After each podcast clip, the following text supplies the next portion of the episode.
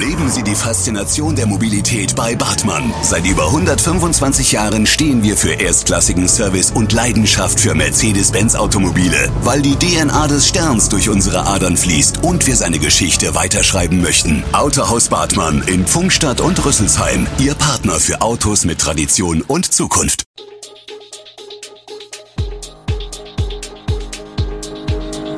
Gude, unser morgendliches News Update. Das Wichtigste aus Südhessen für Sie im Überblick.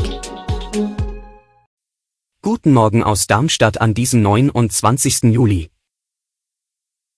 Hacker attackieren die TU Darmstadt, Ärzte wollen wieder Krankschreibung per Telefon und Sebastian Vettel beendet Karriere. Das und mehr hören Sie heute im Podcast. Sebastian Vettel hat nach über anderthalb Jahrzehnten genug von der Formel 1. Der viermalige Weltmeister wird seine Karriere nach dieser Saison beenden. Das teilte der 35-jährige gebürtige Heppenheimer am Donnerstag vor dem großen Preis von Ungarn in Budapest mit.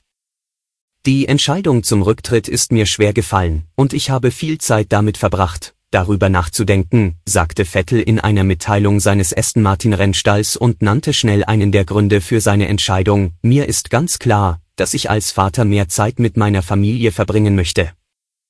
53 Mal stand er als Sieger auf dem Podest. Seine Hochzeit bei Red Bull mit den Titeltriumphen in Serie ist allerdings schon eine ganze Weile her. Aus einer Ära bei Ferrari, wie bei seinem großen Idol Michael Schumacher, wurde nichts, stattdessen wurde er unrühmlich von der Scuderia ausgemustert. Nach zwei Jahren bei Aston Martin reicht es Vettel nun. Der Vater von drei Kindern hat zuletzt mehr Schlagzeilen durch sein politisches Engagement, den Kampf für Menschenrechte und die Umwelt gemacht, als mit Erfolgen auf der Rennstrecke geglänzt. Am Donnerstagvormittag war die TU Darmstadt Ziel von sogenannten DOS-Attacken. Das meldet Pressesprecher Jörg Voig auf Anfrage dieser Zeitung. Bei diesen Angriffen werde durch eine Vielzahl von gezielten Anfragen, die über eine große Zahl an externen Rechnern ausgelöst und gesteuert werden, eine Überlastung der angegriffenen Systeme, häufig des Datennetzes, verursacht. Diese Angriffe seien zeitweise erfolgreich gewesen und führten zu Beeinträchtigungen der Internetanbindungen. Die Systeme der TU Darmstadt waren dadurch vorübergehend von außen nicht erreichbar. Substanzieller Schaden sei nicht entstanden. Fachteams hätten die im Zuge der Attacken entstandenen Dateninformationen analysiert und beobachteten die Systeme weiterhin, um bei Bedarf kurzfristig reagieren zu können, heißt es abschließend. Das Gesundheitsamt hat ein Badeverbot fürs Aheiger Mühlchen ausgesprochen. Wie die Pressestelle der Stadt mitteilt, habe die anhaltende Hitzeperiode, verbunden mit dem ausbleibenden Regen, dazu geführt, dass sich Blaualgen im Badesee ausgebreitet haben. Das Mühlchen ist damit bis auf weiteres geschlossen. Das für Sonntag 31. August geplante Sommerfest des Fördervereins kann stattfinden, gebadet werden darf an dem Tag jedoch nicht. Der Eigenbetrieb Bäder hofft auf ausgiebige Niederschläge, um in diesem Sommer nochmals öffnen zu können. Geplant ist zudem, den Badesee, er hat eine durchschnittliche Wassertiefe von 2,20 Meter, zum Saisonende zu entschlammen, um die Wasserqualität dauerhaft zu verbessern. Dafür sind im Wirtschaftsplan des Eigenbetriebs 300.000 Euro für 2022 vorgesehen. Wir blicken in den Kreis Bergstraße. Seit Beginn der Pandemie setzen wir uns und unser Personal einem hohen Infektionsrisiko aus. Dass derzeit so getan werde, als sei die Pandemie völlig vorbei, ist für den Hettenheimer Hausarzt Michael Reich völlig unverständlich. Deutschlandweit zeigen Hausärzte ihre Empörung darüber, dass Patienten für eine Krankmeldung wieder persönlich in die Praxen kommen müssen, auch im Falle einer Infektion mit dem Coronavirus. Bis zum 31. Mai galt deutschlandweit eine Ausnahmeregelung. Patienten, die an leichten Erkältungssymptomen litten, konnten nach telefonischer Rücksprache mit ihrem Arzt krankgeschrieben werden. Nun müssen die Patienten wieder in die Praxen kommen, um sich die Bescheinigung abzuholen. Für die Heppenheimer Praxis wie für viele andere ist das eine Belastung, das bedeutet dann, weitaus weniger Zeit für schwerer erkrankte Personen zur Verfügung zu haben.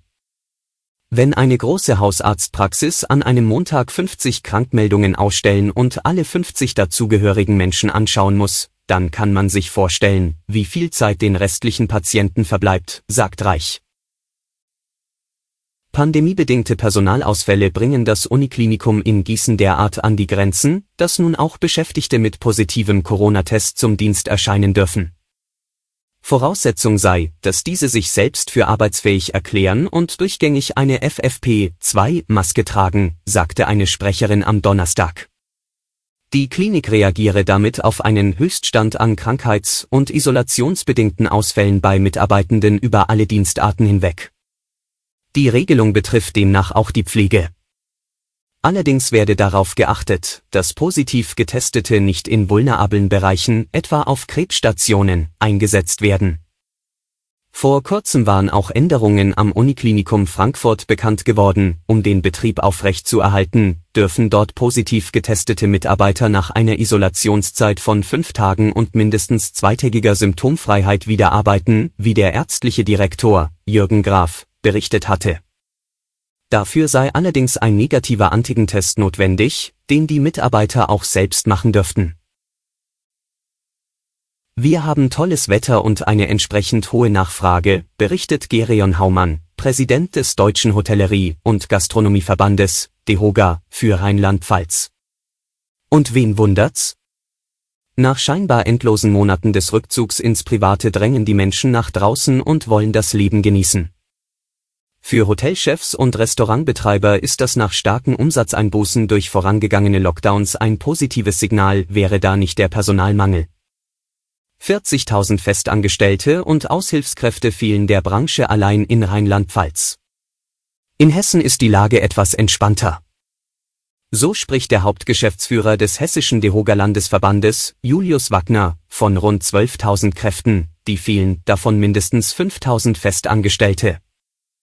Wagner erklärt, dass der Fachkräftemangel bereits vor der Pandemie bestanden habe, durch die Lockdowns jedoch zu einem Arbeitskräftemangel angewachsen sei. Viele Arbeitnehmer seien in andere Branchen, wie den Lebensmitteleinzelhandel oder zu Paketdienstleistern abgewandert, bestätigt auch Haumann in Rheinland-Pfalz.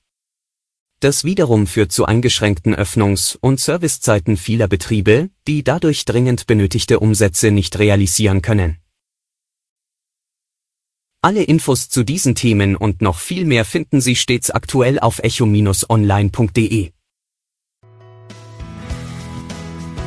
Gute Südhessen ist eine Produktion der VAM von Allgemeiner Zeitung, Wiesbadener Kurier, Echo Online und Mittelhessen.de.